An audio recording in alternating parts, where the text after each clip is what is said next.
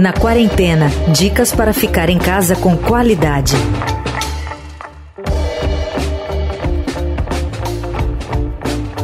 Olá, tudo bem com você? Está começando a partir de agora mais uma edição aqui do nosso podcast Na Quarentena, toda sexta-feira, às 5 horas da tarde, nosso programa semanal debatendo justamente temas ligados a esse período né, de transição em que a pandemia continua muito alastrada no Brasil e, claro, isso exige uma série de protocolos e mudanças né, na nossa rotina, na, na, nossa vida, na relação com o trabalho. Por isso, esse podcast está por aqui, o Na Quarentena. E junto comigo, para apresentá-lo, Bárbara Rubira. Olá, Bárbara, tudo bem com você?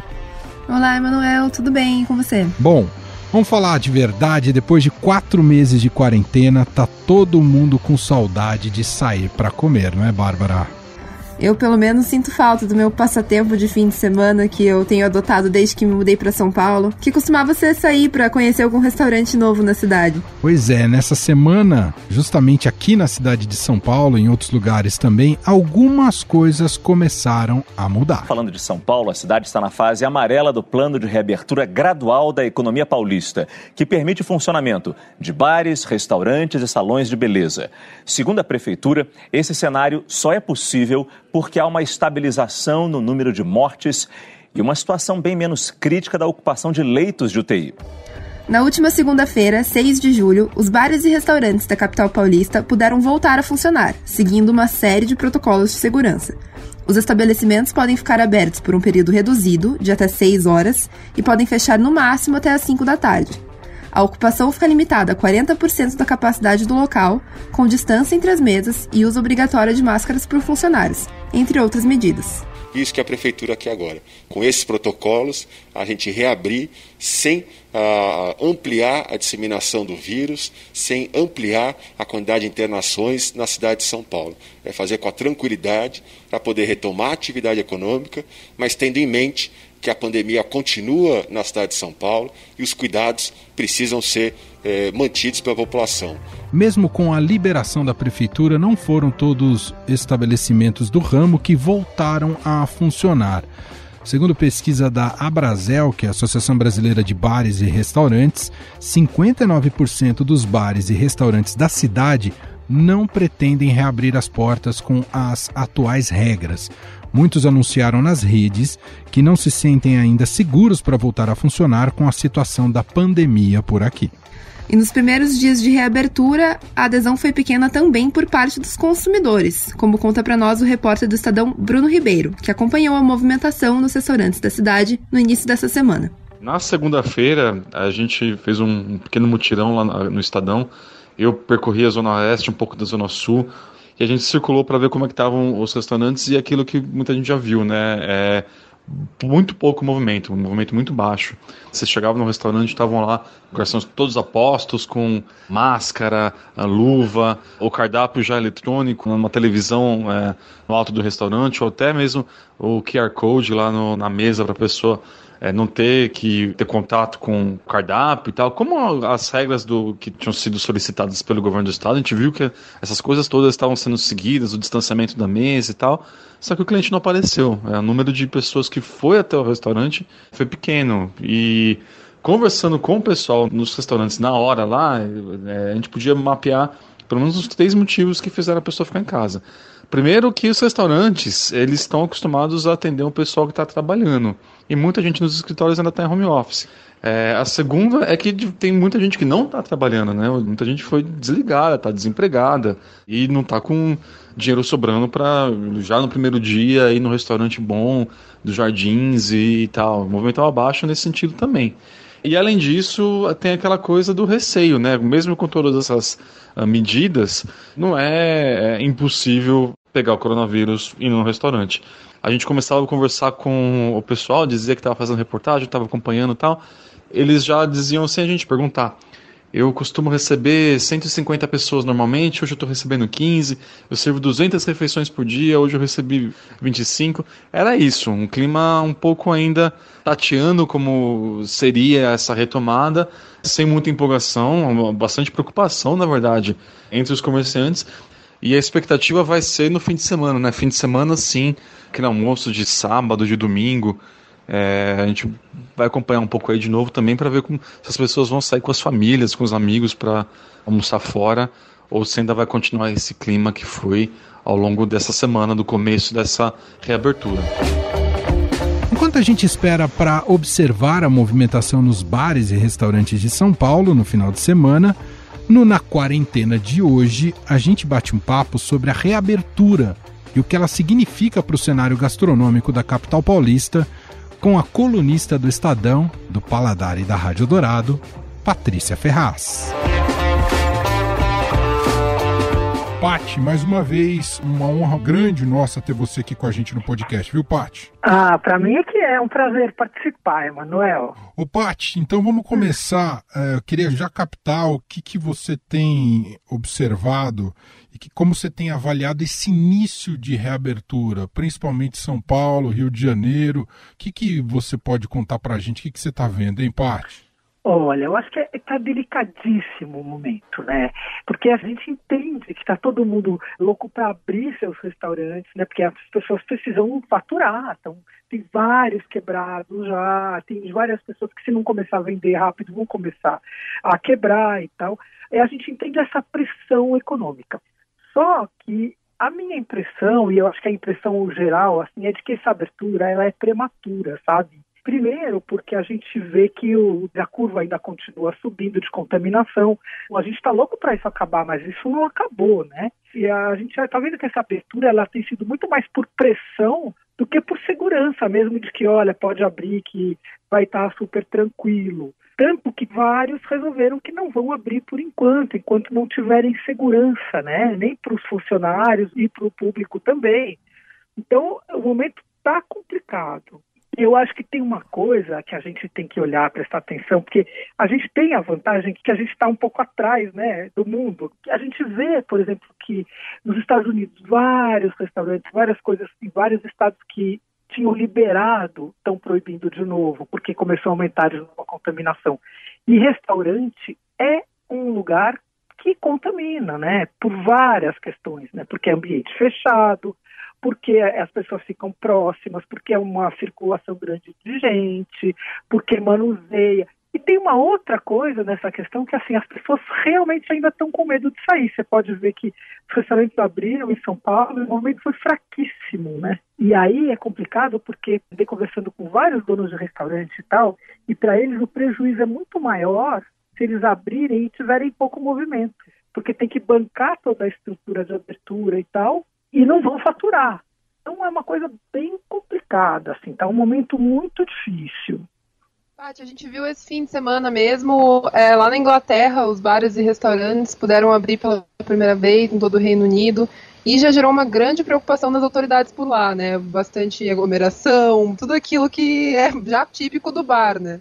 O que, que isso é. pode nos mostrar do que, que pode vir para frente, tanto para nós quanto para eles? O que, que isso nos mostra de, de risco e de possível futuro? Olha, Bárbara, o que eu acho que está tendo no mundo inteiro, assim, pelo que eu tenho visto, tenho lido, os jovens estão muito desesperados para sair e eles não estão nem aí com risco, que é o que a gente vê em Londres, por exemplo, o Sorro, né, que não dava para andar pelas ruas completamente tomadas de gente sem máscara. No próprio Leblon, no Rio, né, jovens tomando as calçadas dos bares e tal. Aqui em São Paulo, a gente não passou pelo teste ainda porque abriu na segunda-feira, né? E ainda não chegamos no fim de semana, então a gente não sabe o que, que pode acontecer. Ô, Paty, queria que você falasse para a gente sobre a economia de um restaurante. Há pouco você citava dessa questão da pressão do setor. Essa pressão é porque os restaurantes dependem muito da abertura, com a presença das pessoas, o rendimento é muito maior. Quer dizer, o delivery ele funciona, mas está longe de representar o faturamento real de um bar e de um restaurante. É isso, Paty?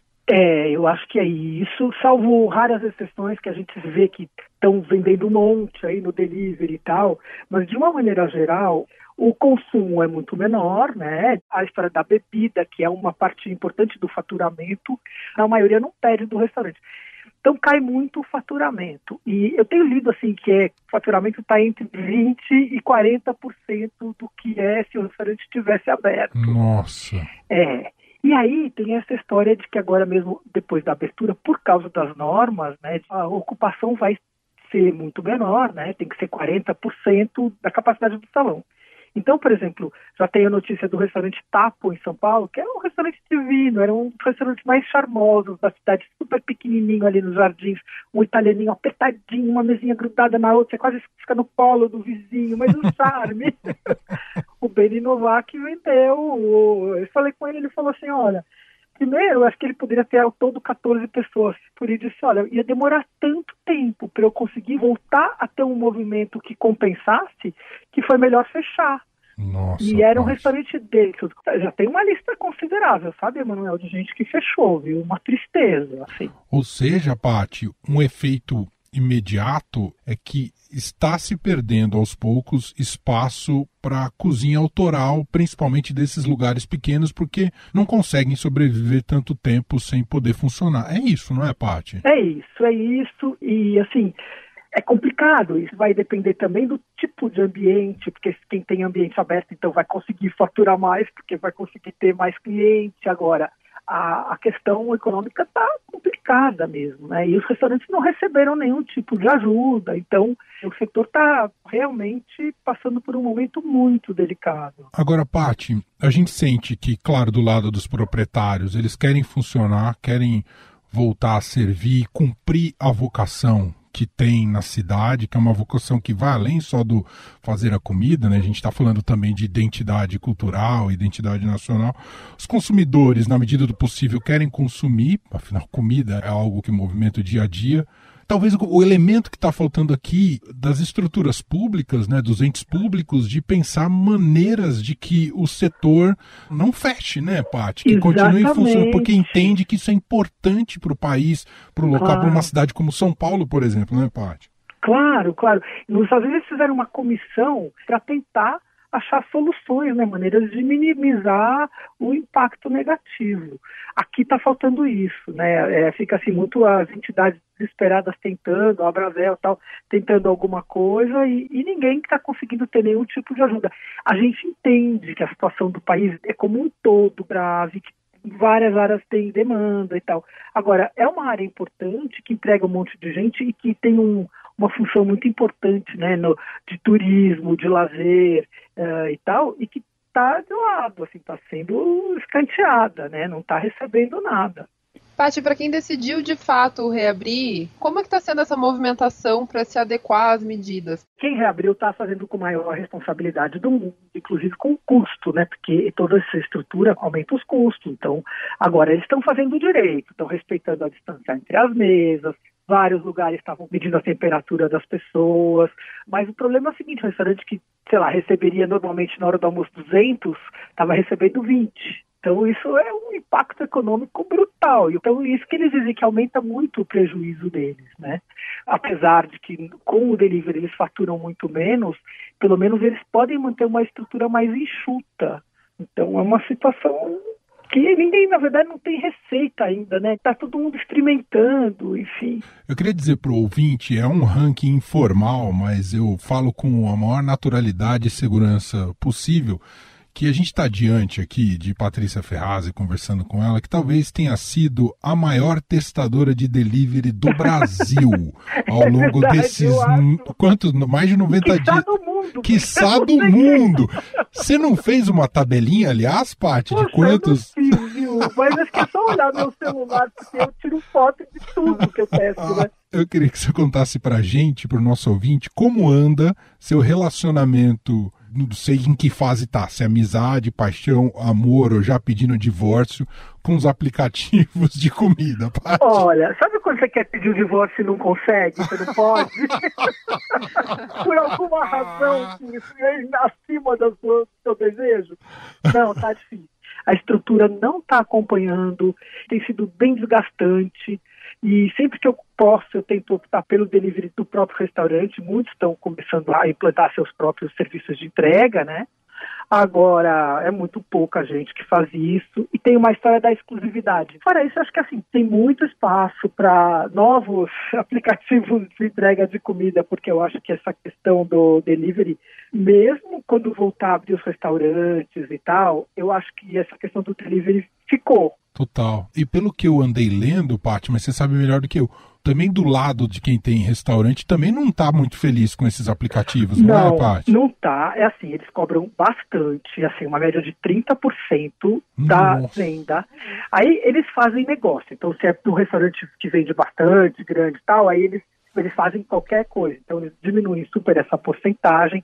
Eles bancam cozinha, né, para a pessoa abrir a estrutura, essas dark kitchens que chama, né, que essas cozinhas são só para delivery. Isso tudo em nome de um contrato de exclusividade gigantesco, né? Outro dia um chefe falou assim para mim, não, é que eu fiz o pacto com o diabo logo no começo, então agora eu tô ferrado. e é verdade. Do ponto de vista do consumidor, a facilidade está no pagamento, é tudo muito mais prático. É... Os restaurantes vão ter que se estruturar tecnologicamente para esse delivery próprio também ser muito fácil, né, Paty? Exatamente. E assim, é muito confortável. Se funcionasse bem, nossa, era, teria um paraíso, assim, né? você pede ali no celular um minuto, o troço vem da onde você pediu, o jeito que você quiser e tal. Eu torço realmente para que melhore logo isso, né? Que os caras investam em em aprimorar esse serviço, porque está devendo muito o serviço, assim, está deixando muito a desejar, na minha opinião. Em termos da própria comida, eles encontraram soluções muito interessantes, né, nesses últimos tempos, os restaurantes, de entregar um, um, serviço diferente. Muita gente que não entregava e aí começou a entregar de uma maneira diferente para você montar o prato ou numa embalagem diferenciada. Eles tiveram que se adaptar. Né? maneira tem um esforço muito grande também. Né? É, você tem toda a razão, muito bem lembrado isso, Bárbara, porque assim, ó, primeiro eles tiveram que repensar o cardápio, né? Porque tem um monte de coisa que não funciona para delivery. Então eles tiveram que pensar pratos que são fáceis de transportar, fáceis de esquentar. Tiveram que investir correndo na história das embalagens, porque tem que fazer a melhor embalagem do mundo para conservar e tudo. E agora entenderam que assim, ah, tem que passar um pouco da alma do restaurante no delivery. Então começaram a fazer do jeito simpático, fazer bilhetinhos, está bem interessante. E os restaurantes começaram a inventar, começaram a perceber que as pessoas gostam de cozinhar, mas não querem ter muito trabalho. Então é, abriram linhas de coisa para você finalizar em casa. Então é a pizza que você só põe no forno, é a massa que você só cozinha, mas já está com o molho separado. Então tendo criatividade, né? E acho que a história que a gente vê, assim, a, a ordem do momento é flexibilidade, né? Acho que assim, quem casquetou que não vai mexer uma parede, não vai fazer nada diferente do que sempre fez, desculpa, mas vai dançar. É, é Porque isso. o momento tá para isso, né? Total. Isso Pati, foi muito legal a nossa conversa aqui. Acho que a gente fez um panorama bastante completo da, do setor de bares e restaurantes, os desafios, como tem sido. Estamos acompanhando muito o seu trabalho, sua produção em relação a isso. Tem sido muito rico para entender é, Ai, esse bom, novo momento, essa fase de transição que a gente não sabe até quando vai durar. E é. obrigado, é. viu? Obrigada a vocês. Um beijo para vocês.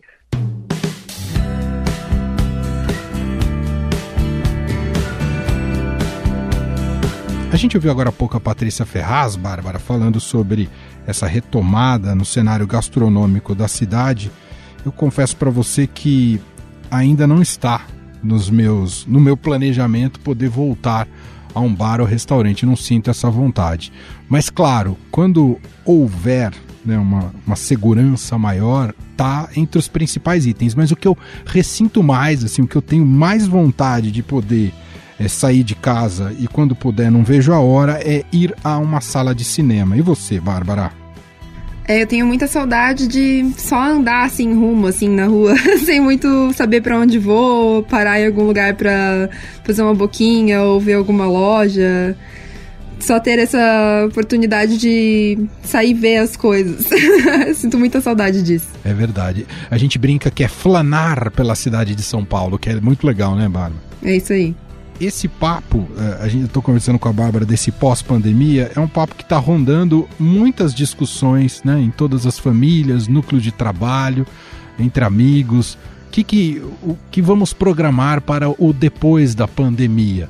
Né? O problema é que muitas vezes a gente deixa de viver o atual momento, o presente, porque continuamos a mirar lá no futuro. É sempre na, na seguinte expressão: quando a pandemia passar, vou fazer isso. Quando a pandemia quando a pandemia. Espécie de controle que a gente tenta ter para apaziguar, apaziguar a nossa consciência. E pensando nisso e nessa angústia, e nessa projeção de futuro, a gente trouxe aqui hoje para Na Quarentena um convidado muito especial, que que é o professor, filósofo, jornalista Clóvis de Barros Filho, para bater um papo com a gente. Tudo bem com o senhor? Um imenso prazer falar contigo. Eu achei por bem te convidar porque acho que é uma demanda e um questionamento nesses tempos de pandemia. Acho que você gosta desse tema e poderia nos ajudar a entender como dar significado para isso, professor. Que num primeiro momento a quarentena serviu no discurso de muita gente para dizer que as pessoas estavam reencontrando o que era essencial na vida, talvez pela proximidade da morte, pela situação inédita. Isso ainda está nos discursos também, mas já se mescla também a uma projeção do, do fim da pandemia. Então, o que eu mais ouço nos últimos tempos, e acho que tem também a sua dose de razão, é quando a pandemia acabar eu vou fazer isso, quando a pandemia acabar eu vou fazer aquilo, quando a pandemia, enfim, projetando, projetando, projetando para frente. Por que, é tão difícil viver o momento presente, ainda que isso tenha sido um desejo iminente no começo dessa quarentena, hein, professor? Você imagina que os instantes de vida eles não são mesmo todos satisfatórios, né? E assim, muita coisa que passa pela nossa cabeça nos aborrece, muito daquilo que a gente encontra no mundo nos entedia, né? Muita coisa a respeito do futuro é incerto e nos causa um, um certo desconforto por conta da ignorância a respeito do que vai acontecer.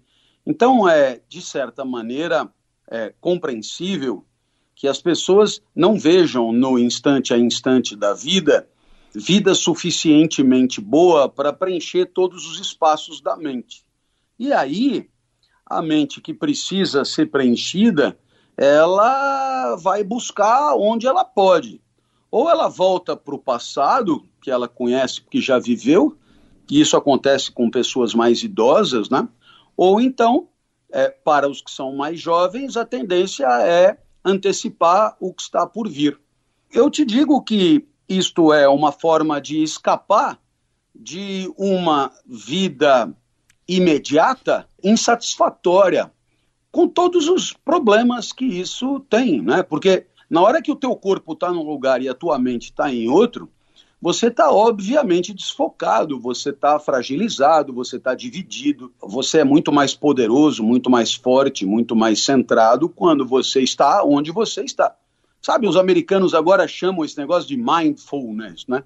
Hum. É, é o pleno preenchimento da mente de tal maneira que não sobra espaço para mais nada. E eu acredito que é, em alguns momentos da vida pode ser assim a, a mente está de tal maneira involucrada e preenchida pelo mundo com o qual estamos nos relacionando, que não sobra espaço nem para pensar em vidas paralelas, tipo como seria se eu estivesse fora daqui, nem em vidas passadas, tipo como foi legal antes, ou vidas futuras, não vejo a hora de tudo acabar. E é claro, se isso acontecer, eliminamos da vida tudo aquilo que é cogitação escapista, né? Na lembrança do passado ou na antecipação do futuro.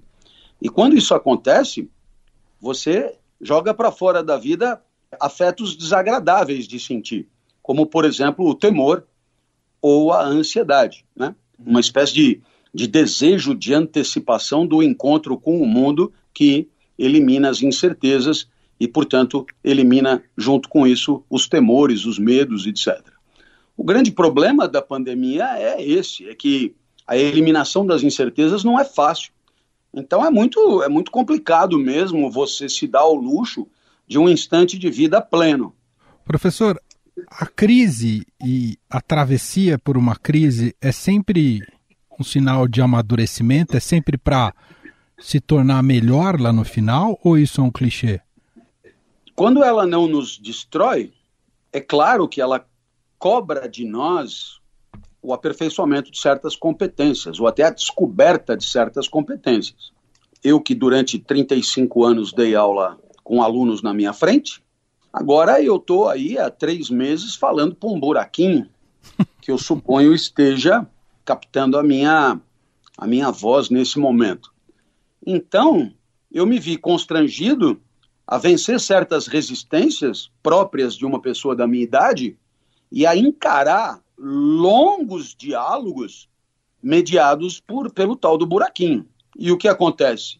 Eu passei a, através de, de, de, de lives, por exemplo, eu passei até a me contagiar como na sala de aula, a gesticular como na sala de aula, e se não é, digamos, o procedimento dos sonhos, são as condições materiais possíveis para que a vida aconteça. E aqui há a possibilidade de, de alguma excelência dentro dos limites dessas novas condições. Você pode sentar e se queixar, ou você pode ir buscar, hum, hum, hum, digamos, dentro de si, novos saberes, novas soluções para essas novas condições. Então, acho que sairei da pandemia enriquecido, porque hoje eu sei fazer coisas que antes eu não sabia, não é? É Nietzsche quem nos assegura né, que ao longo desses momentos potencialmente entristecedores, avassaladores, devastadores, se você atravessar, atravessará com certeza enriquecido. Eu acho que não é um clichê, não. É uma proposta considerável. Sensacional, professor. Professor Clóvis de Barros Filho, gentilmente dedicando boa parte do seu tempo a bater esse papo incrível aqui com a gente. Só tenho a agradecer demais, mais uma vez, esse papo, esse tempo com o senhor. Professor, muito obrigado, viu? Um grandíssimo abraço, abraço. continue firme e estou sempre às ordens para você. Valeu!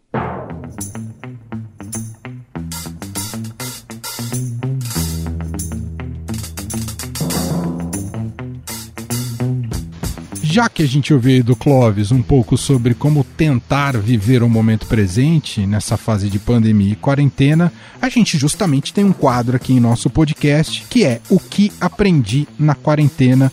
E a Bárbara Rubira é o nosso test drive do que aprendi na quarentena, está compartilhando com a gente semanalmente os seus aprendizados e experiências. Qual que é o dessa semana, Bárbara?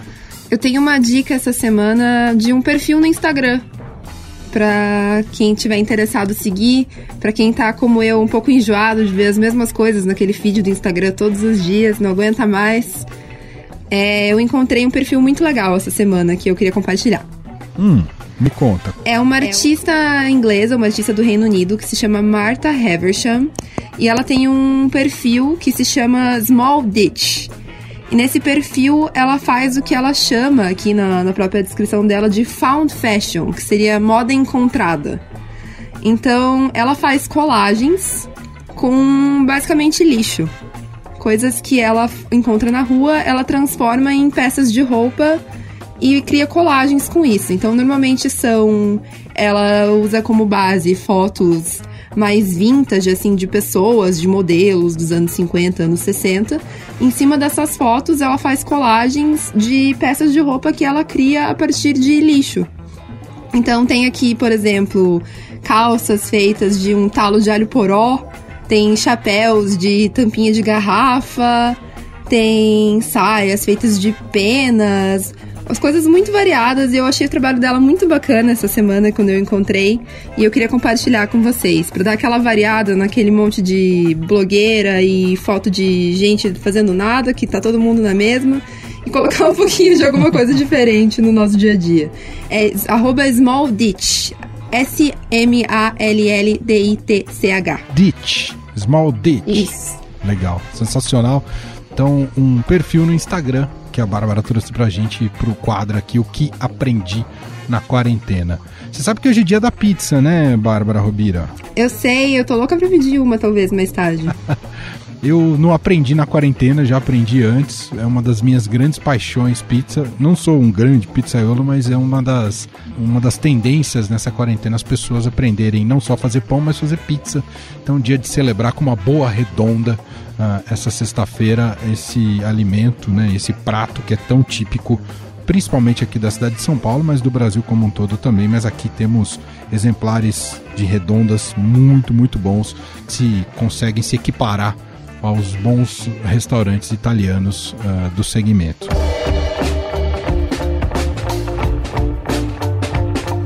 Vamos embora então, Bárbara Rubira? Vamos, me deu fome agora. na quarentena é, tá de volta na semana que vem. Sexta-feira é sempre sexta-feira. A publicação entra sexta às 5 da tarde. Aí você fica à vontade para ouvir no horário que for melhor para você. Tá sempre disponível no feed do Estadão Notícias, no canal do Estadão Notícias. Lembre sempre de seguir a gente por lá. Obrigado mais uma vez. Um abraço para você, Bárbara. Até semana que vem. Um abraço, Emanuel. Até lá. Você ouviu Na Quarentena dicas para ficar em casa com qualidade.